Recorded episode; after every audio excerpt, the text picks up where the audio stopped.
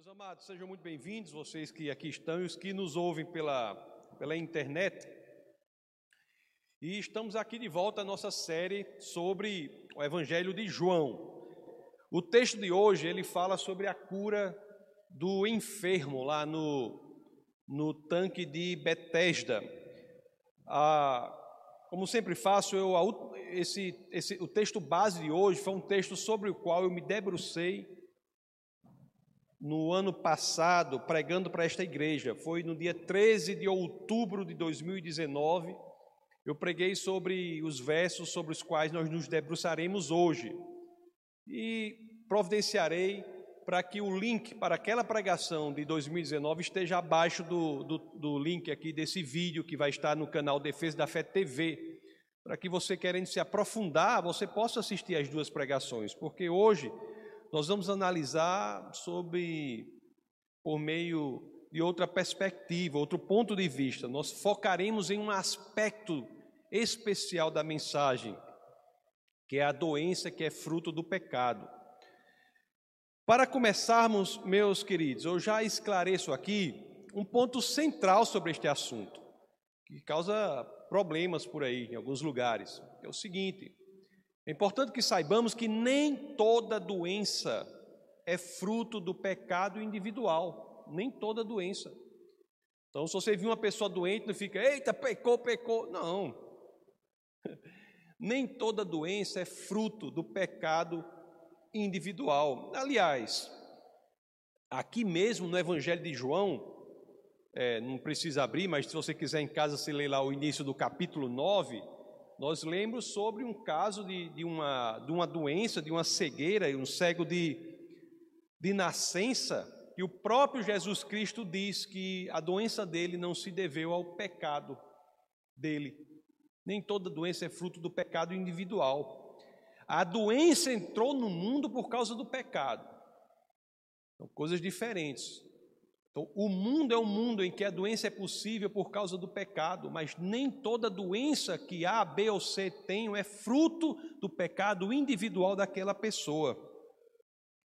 Lá na carta aos Romanos, né, no capítulo 8, vamos ler do verso 19 a 21, que fica claro que a doença entra no mundo por causa do pecado, que não é dizer que todo mundo que está doente está doente por um pecado individual que ele cometeu. Vamos ler só a carta aos Romanos 8, 19 a 21, em que as Escrituras dizem assim: você vai ver que a, que a natureza caiu juntamente com o homem. A natureza em que vivemos não é aquela inicialmente e originalmente planejada por Deus. As Escrituras dizem assim: a natureza criada aguarda com grande expectativa que os filhos de Deus sejam revelados pois ela foi submetida à inutilidade, não pela sua própria escolha, mas por causa da vontade daquele que a sujeitou, na esperança de que a própria natureza criada será libertada da escravidão da decadência em que se encontra, recebendo a gloriosa liberdade dos filhos de Deus. Sim, meus queridos. Aliás, o homem era responsável pela natureza, o homem entrega, né? Isso, e a natureza em que vivemos é fragmentada.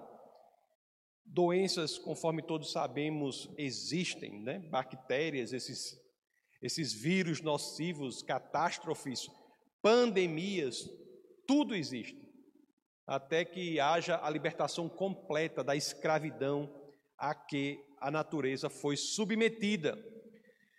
Mas isso eu repito, vou, vou veementizar, sublinhar, deixar bastante claro aqui. Isso não quer dizer que a doença de uma pessoa específica é decorrente do pecado individual dela. Embora, meus queridos, saibamos, repito, que toda doença só entra no mundo por causa do pecado da humanidade. Agora vamos aprofundar um pouco o entendimento sobre essa questão. Nós já vimos que é um erro achar que toda doença é fruto do pecado individual da pessoa. Isso é um erro. Mas também eu tenho de dizer, é erro muito maior achar que o pecado individual não gera doença. Gera. O pecado individual gera doença. Aliás, meus queridos, o pecado individual ela é, se não a mais, uma das principais janelas por onde o inimigo das nossas almas lança seus dardos inflamados para contaminar não apenas o nosso corpo, como também a nossa alma. Pecado não é coisa boa. Lá, não vamos ler, mas no livro de Atos, em que a história de Ananias e Safira está lá no capítulo 5 do livro de Atos, no começo do 1 ao 11, nós vemos um exemplo em Ananias e Safira de alguém que sofre do poder destrutivo do pecado. Existem várias passagens na Bíblia. O pecado é terrível. O pecado, meus irmãos, é terrível. E, uma, e um entendimento muito perigoso do pecado é quando as pessoas dizem assim: o pecado é uma escolha. É, o pecado é uma escolha, mas não é só isso. O pecado ele exerce um poder. O pecado exerce um poder, poder da destruição, poder da doença, o poder da morte. Meus amados, a história que iremos ler hoje, sobre a qual nós nos debruçaremos hoje, é sobre um enfermo. E eu já adianto aqui que a doença desse enfermo, é, ela é, neste caso, fruto do pecado dele. Isso está claro, embora não leiamos agora, vamos ler mais na frente, lá em João 5,14. Nós chegaremos lá. Mas eu só quero já deixar essa informação para você, para que você possa entender desde agora com essa perspectiva, de que a enfermidade deste enfermo aqui, deste doente, é decorrente do pecado dele. Por agora, nós vamos abrir as escrituras naqueles que são os primeiros né, versos do texto base do nosso bate-papo de hoje. Então é por isso que, conforme eu sempre faço, eu peço a vocês que, assim querendo, abram as escrituras no Evangelho de São João, no capítulo 5. Vamos ler dos versos 1 ao 5. Esses são os cinco primeiros versos do texto base do nosso bate-papo de hoje. Assim dizem as Escrituras. Algum tempo depois, Jesus subiu a Jerusalém para uma festa dos judeus. Há em Jerusalém, perto da Porta das Ovelhas, um tanque que, em aramaico, é chamado Betesda, tendo cinco entradas em volta. Lá no outro vídeo eu falo mais sobre esse tanque, viu? Se que tiver interesse. Era um tanque que interessante que até a década, a década de 1890 era questionada a veracidade das escrituras e ao escavarem encontraram o tanque com as cinco entradas que as, que as escrituras falam. Quero focar em outra coisa agora. Verso 3. Ali costumava ficar grande número de pessoas doentes e inválidas cegos, mancos e paralíticos. Eles esperavam um movimento nas águas. De vez em quando descia um anjo do Senhor e agitava as águas. O primeiro que entrasse no tanque, depois de agitadas as águas, era curado de qualquer doença que tivesse. Esse verso 4 não é encontrado em muitos originais. Há uma probabilidade real que tenha sido acrescentado por escribas, viu? Mas de qualquer maneira, esse verso 4 ele explica o porquê que as pessoas queriam ir para a água, a crença que eles tinham.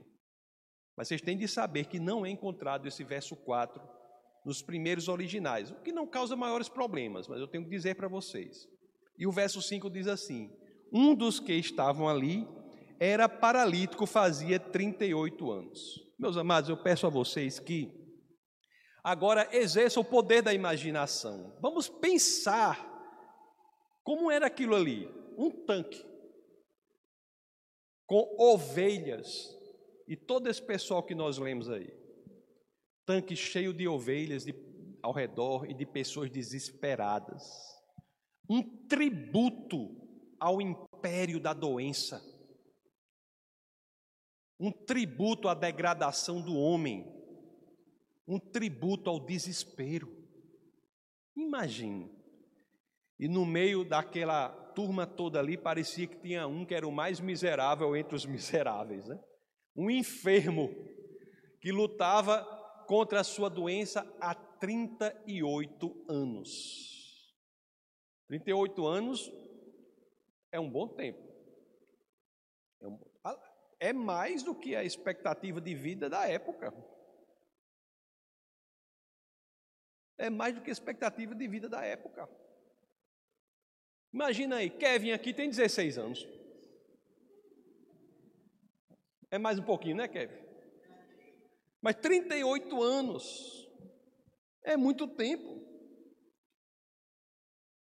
Aquele enfermo ali. E, e algumas traduções, como essa que estão, estamos lendo, traz o nome paralítico, mas em grego é asteneo, que é traduzido como pessoa sem força, sem energia, um indigente, debilitado, enfermo, doente. Meus amados, um agrupamento de pessoas assim, enfermas, às vezes das enfermidades da alma, desesperadas, esperando que algo aconteça. Não é mais ou menos o que nós vemos em tantos lugares? Não é o que nós vemos em tantos lugares? Quantos são, meus amados, os aglomerados de miseráveis da alma, enfermos da alma? Quantos lugares nós vemos isso? Pessoas, algumas das quais até com condições materiais, outras não, mas algumas com condição indiferente, mas que têm a alma esfacelada, destruída, aniquilada. Olham para um lado, olham para o outro lado, e o que vem? Desespero, angústia, aflição. Meus queridos, vocês não sabem a quantidade de pessoas que estão nesta situação. Pessoas que não suportam o peso da sua própria existência. Elas não suportam o peso da sua própria existência. Pessoas que, para viverem, anestesiam-se da própria vida, da própria realidade para suportarem o peso da própria existência, elas têm de estar anestesiadas do peso da realidade. Por isso que tanto se envolvem na prática do consumo, consumo de drogas, do álcool, todo de vícios de toda sorte, meus amados. Sem Deus, esta é a realidade, o mundo é deplorável mesmo que esse mundo esteja camuflado com a melhor das maquiagens e o mais cheiroso dos perfumes, mesmo assim, sem Deus, mesmo que a aparência seja aprazível aos olhos, o interior está deplorável. O pecado ele corrói de dentro para fora. Ele mata pouco a pouco, ele tira a dignidade, ele tira a energia, ele tira o propósito para, ao final, oferecer a destruição completa da pessoa. Há muitas pregações que falam sobre como devemos aprender a amar. Essas pregações são importantíssimas, aprendermos a amar. Mas eu estou pregando agora sobre como devemos aprender a odiar a odiar o pecado, odiar o erro, odiar o inimigo das nossas almas. O cristão tem de saber odiar o pecado, tem de crescer em ódio contra o pecado. Quando olhamos as vidas desgraçadas, temos que sentir ódio do pecado que as faz assim e do inimigo das nossas almas que tira a dignidade delas e as coloca em situação tão deplorável. Tem gente que faz do seu pecado o seu melhor amigo, que faz da existência, aquela existência desgraçada, triste e sem sentido, faz disso tudo um estilo de vida. Tem gente que faz assim. E aqui, meus queridos, é que iremos buscar, nesta perspectiva que nos oferece esse texto, a mensagem de libertação. Não precisa ser assim. Jesus ele não só pode, como quer que todos coloquemos a confiança nele. Jesus ele aparece na miserabilidade humana, na miserabilidade da existência do homem, mas aparece ali não para ficar apático, mas dá, para dar ao homem uma outra saída para apresentar a oportunidade de nova vida. Mas ele não faz isso sem antes cobrar um posicionamento. Para que nós possamos entender isso, é que nós vamos voltar ao texto base de hoje. Vamos ler agora o verso 6. João 5, verso 6. Olha o que Jesus, ao aparecer ali, fixar os olhos naquele homem miserável, Olha o que Jesus faz. Verso 6 diz assim: Quando o viu deitado e soube que ele vivia naquele estado durante tanto tempo, Jesus lhe perguntou: Você quer ser curado?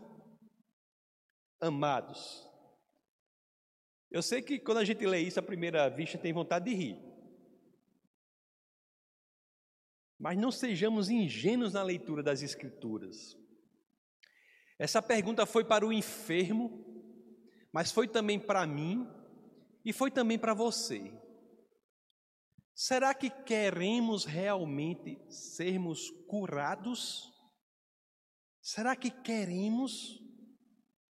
Antes de pularmos na fácil conclusão de que esta seria uma pergunta óbvia, eu tenho de dizer a você o quão estarrecidos muitos aqui ficariam se soubessem como tantos doentes do corpo e da alma responderiam de forma diferente a esta simples questão. Não são poucos, meus amados, que estando aprisionados, aprisionados. Não é fácil, né? Aprisionados na doença do corpo e da alma. Em vez de buscarem em Cristo a destruição dos grilhões da escravidão, buscam na realidade maior conforto em suas próprias celas. Em vez de buscarem em Cristo a libertação, buscam estarem mais confortáveis em suas próprias prisões. Meus amados, peço aqui a vocês toda a licença do mundo para mais uma vez trazer essa questão. Em Cristo, você quer ser curado? Você que está aqui, você que me ouve, você quer ser curado? Talvez a resposta imediata ou mais genuína ou aquela mais honesta seria sim: até gostaria, mas não será possível por isso, por aquilo, por aquilo outro. Às vezes a pessoa está com a doença da alma, mas se tornou amigo daquele pecado, daquela doença, e em vez de dizer em Cristo eu quero romper com as correntes da escravidão, dizem: Eu quero, na realidade, não sofrer as consequências do pecado com o qual eu criei uma amizade muito forte. Foi exatamente assim que o enfermo respondeu. Vamos ler aqui em João, capítulo 5, no verso 7. Vamos ver a resposta do enfermo a pergunta de Jesus se ele queria ser curado. Disse o paralítico: Senhor, não tenho ninguém que me ajude a entrar no tanque quando a água é agitada. Enquanto estou tentando entrar, outro chega antes de mim. Diante da pergunta de Jesus, qual é a resposta do enfermo? Até quero, mas não será possível. Até quero, mas não há como. Porque há essa, há aquela, há aquela outra dificuldade. É assim que tantos se colocam diante do Senhor. Tantos se colocam diante do Senhor. Tantos são os que fazem, se colocam, dizem assim: Eu creio em Cristo, mas não agem de acordo com esta fé que professam. Meus queridos, preste bem atenção ao que eu vou dizer aqui. Toda e qualquer teologia, por melhor que ela seja, ainda é menor do que Cristo. Toda e qualquer teologia, por mais bem elaborada e fundamentada que seja, nem estou trazendo aquelas esdrúxulas, estou trazendo mesmo as que sejam bem elaboradas, ela ainda é menor do que Deus. Não coloque Deus em uma caixa. Entenda que Ele é aquele que opera no impossível. Entenda isso de uma vez por todas. Por pior que seja a sua situação, por pior que seja a situação que estamos enfrentando, não perca a esperança em Cristo. Não deixe que isso ocorra. Não deixe chegar ao ponto em que você ache que algo está fora do alcance daquele que é o Criador dos céus e da terra. Deus transformará a sua situação. Deserto, meus queridos, não se enganem. Deserto não é lugar de permanência, é lugar de passagem. Deus ele não é apático diante do que estamos sentindo, meus queridos. Tanto não é que veio à terra e passou por tudo o que só na imaginação podemos passar. Esteve sobre ele todos os pecados do mundo, estiveram sobre ele todos os pecados do mundo. Ele passou por sofrimentos que muitos de nós jamais experimentaremos nem no trailer do longa-metragem que ele teve de cumprir. Deus, em Cristo, ele assume a nossa humanidade para poder levar a nossa humanidade aos céus. Deus veio em missão. Ele veio em missão e ele age, meus queridos, para que possamos nos encher da convicção de que também estamos aqui com uma missão. E às vezes passamos por dificuldades, problemas e não temos essa dimensão dimensão de pedir ao Senhor: Senhor, me cure, me transforme. E também me encha de propósito diante disso que eu estou passando. Talvez seja olhando para o problema que você está agora e vendo o agir de Deus neste problema, que você tenha percepção do propósito que você tanto busca em sua vida, meus queridos. Deus quer dar novo significado ao que estamos passando. Deus fará de suas feridas o seu ministério. Meus queridos e amados irmãos, mas para tudo isso é preciso que creiamos no sobrenatural de Deus. Nós já temos pregado aqui algumas vezes, eu e a pastora também, sobre a necessidade de olharmos para o mundo a partir da perspectiva da sobrenaturalidade, da perspectiva da eternidade. Nós não podemos ser míopes na temporalidade enquanto defendemos que somos eternos. É preciso pedir ajuda a Jesus e saber que Ele nos ajudará. O enfermo aqui, ele viu as dificuldades, mas ele pelo menos quis a ajuda do Senhor. Ele se colocou diante de Jesus da seguinte maneira: eu tenho essa dificuldade, essa, aquela, aquela outra, mas ele quis a ajuda do Senhor, e mesmo assim, a misericórdia do Senhor é tão grande, o amor dele por nós é tão impressionante, que ele age. E como é que muitos de nós não estamos com essa mesma convicção? Vamos ler aqui João 5,8. Olha o que Jesus diz. Será que Jesus diz assim: tá bom, paralítico, eu vou levar você para o tanque? Será que é isso que ele diz? Tá bom, paralítico, eu vou trazer para você um carrinho de rolimã. Para você ir para Será? Não. Olha o que diz o verso 8 aqui, 5, João 5, 8. Então Jesus lhe disse: Levante-se, pegue a sua maca e ande.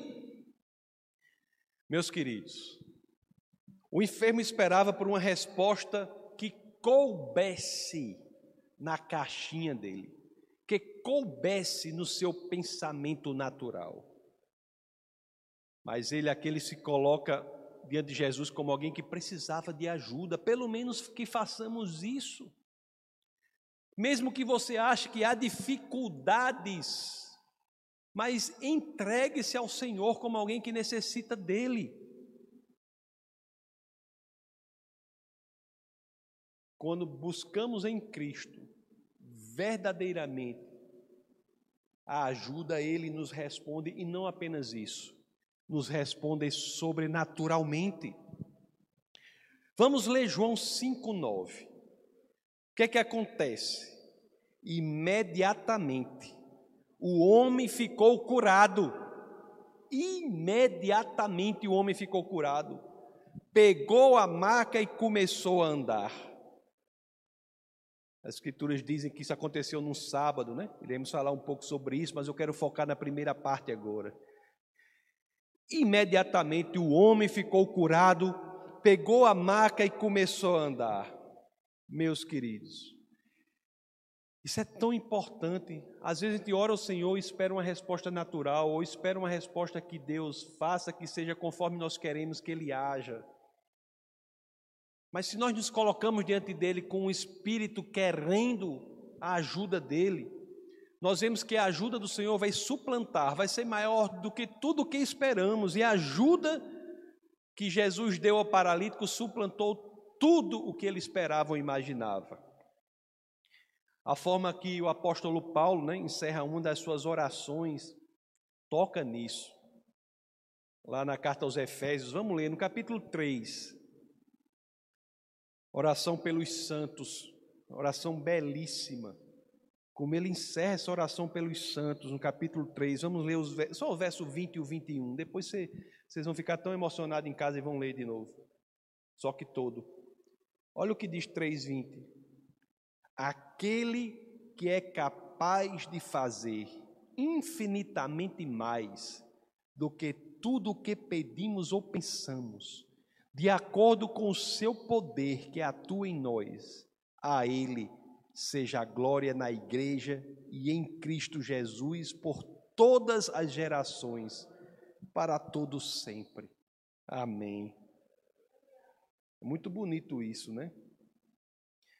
Jesus é capaz de fazer infinitamente mais do que tudo o que pedimos ou pensamos. Você crê nisso? É você sabe que não é. Eu, eu não tenho essa estatística, mas se eu tivesse que chutar, eu diria que é uma porcentagem pequena da igreja que crê nisso. É uma porcentagem grande que fala isso.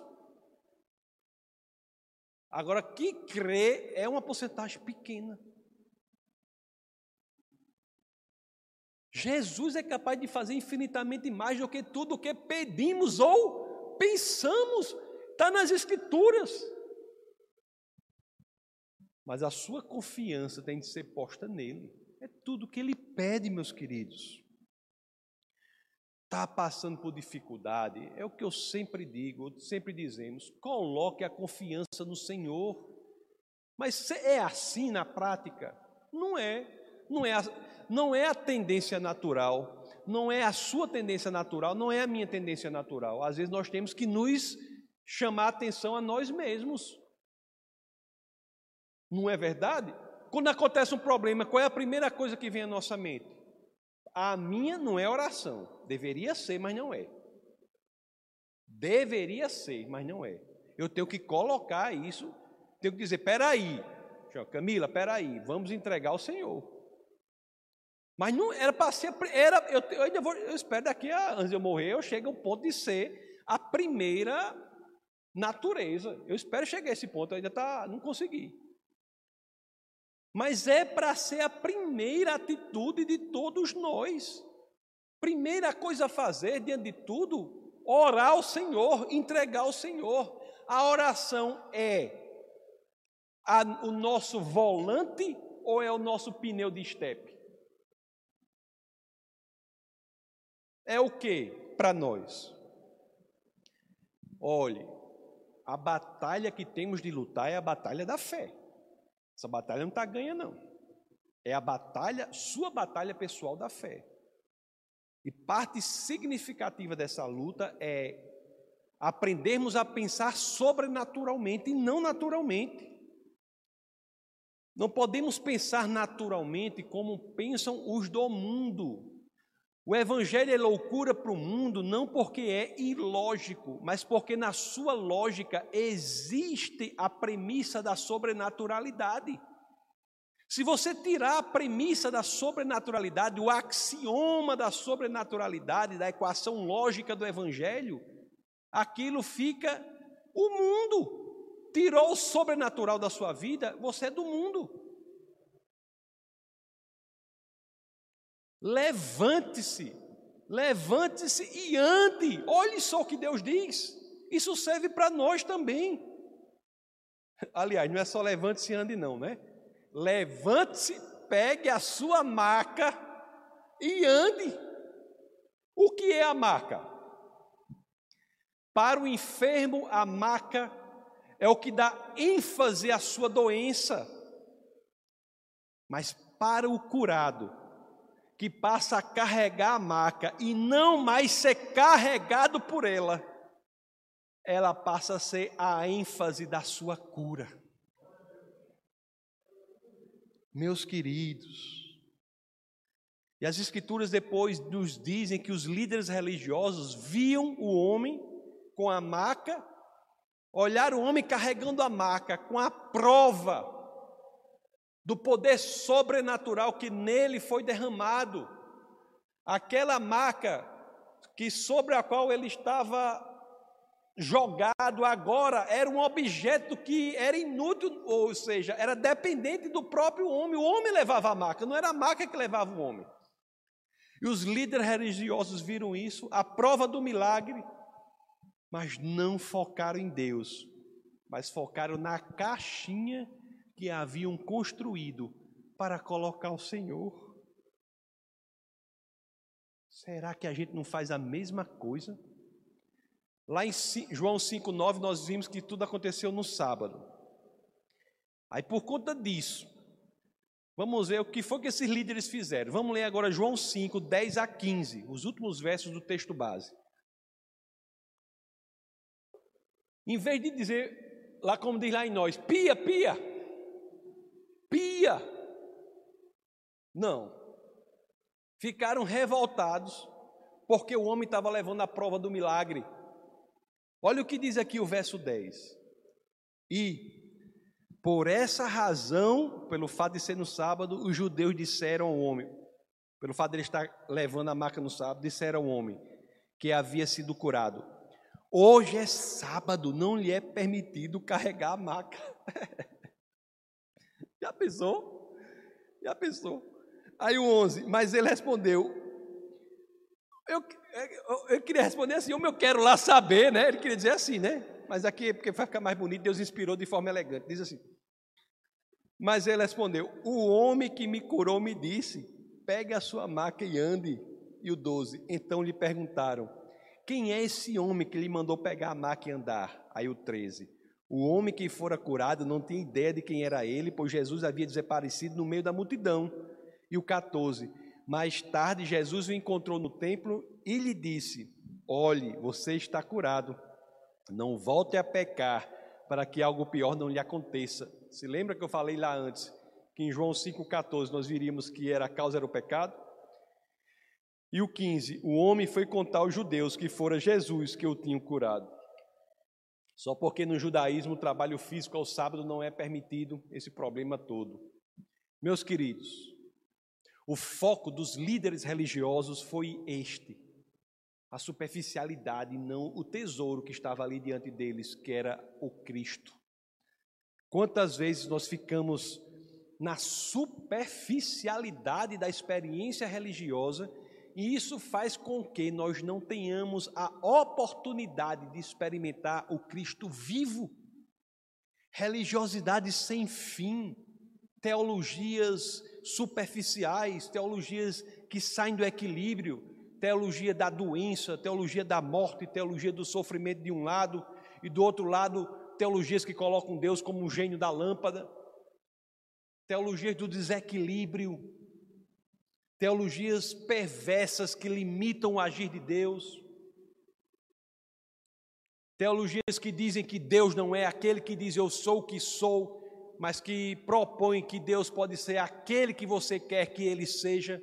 Deus não é quem ele é, mas pode ser a projeção dos seus desejos, dos seus quereres, das suas vontades. Teologias perversas, e tudo isso serve para quê? Para que não experimentemos o agir sobrenatural de Deus. O agir sobrenatural de Deus de acordo com a sua vontade, que é o que? Boa, perfeita e agradável. Meus amados, vamos levar a coisa a sério. O enfermo, ao final, aprendeu quem era Jesus. E o mesmo tem que acontecer com cada um de nós. Nós precisamos de um evangelho de poder. Eu estou muito preocupado com essa parte agora. Nós precisamos de um evangelho de poder. Eu pensei que havia mais disso, mas eu estou vendo pessoas fracas, igrejas fracas, crentes covardes, vidas destruídas, famílias destruídas dentro da igreja do Senhor. Nós precisamos de um crescimento nas Escrituras, mas que não termine este crescimento na nossa mente. Isso tem que tomar conta da nossa vida. Precisamos do evangelho de poder. Meus amados, chega de pessoas que dizem confiar em Deus, mas no primeiro vento de uma pandemia, epidemia, qualquer coisa que seja, logo se desesperam. Que confiança é essa em Deus? Onde está a esperança? Pessoas que dizem colocar sua confiança no Senhor, mas no primeiro sinal de crise, deixa de dizimar, deixa de ofertar, deixa de contribuir, quando mais se precise que a obra se intensifique. Como é que a igreja pode diminuir na crise? Que igreja é essa? Eu tiro o nome cristã, porque não faz jus à história, não. Porque a história cristã diz que a igreja se intensifica na crise.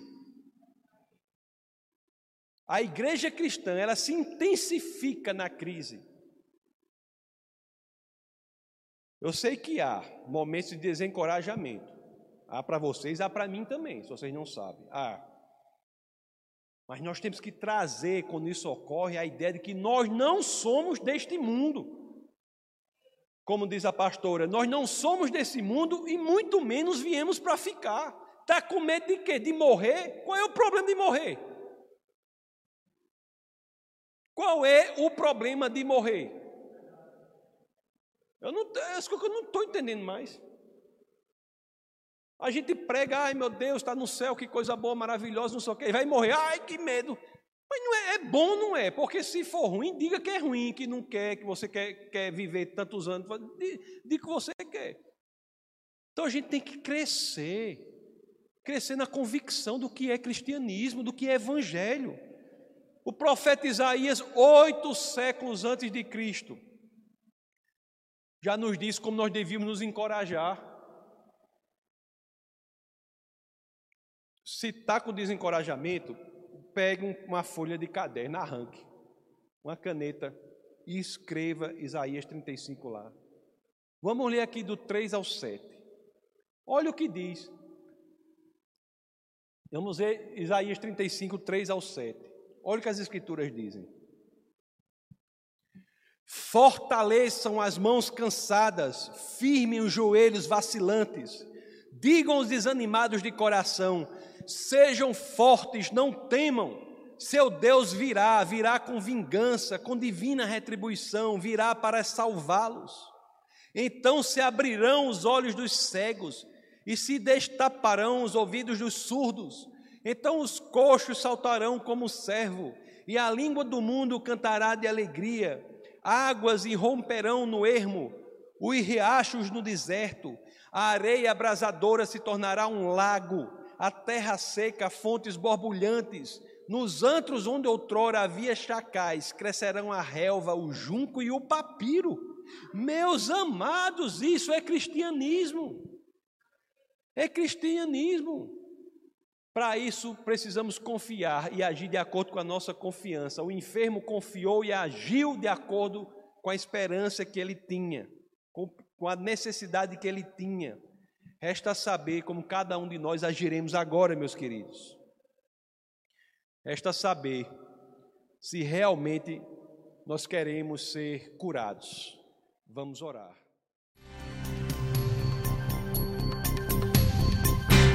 Essa foi uma produção do Ministério Internacional Defesa da Fé, um ministério comprometido em amar as pessoas, abraçar a verdade e glorificar a Deus.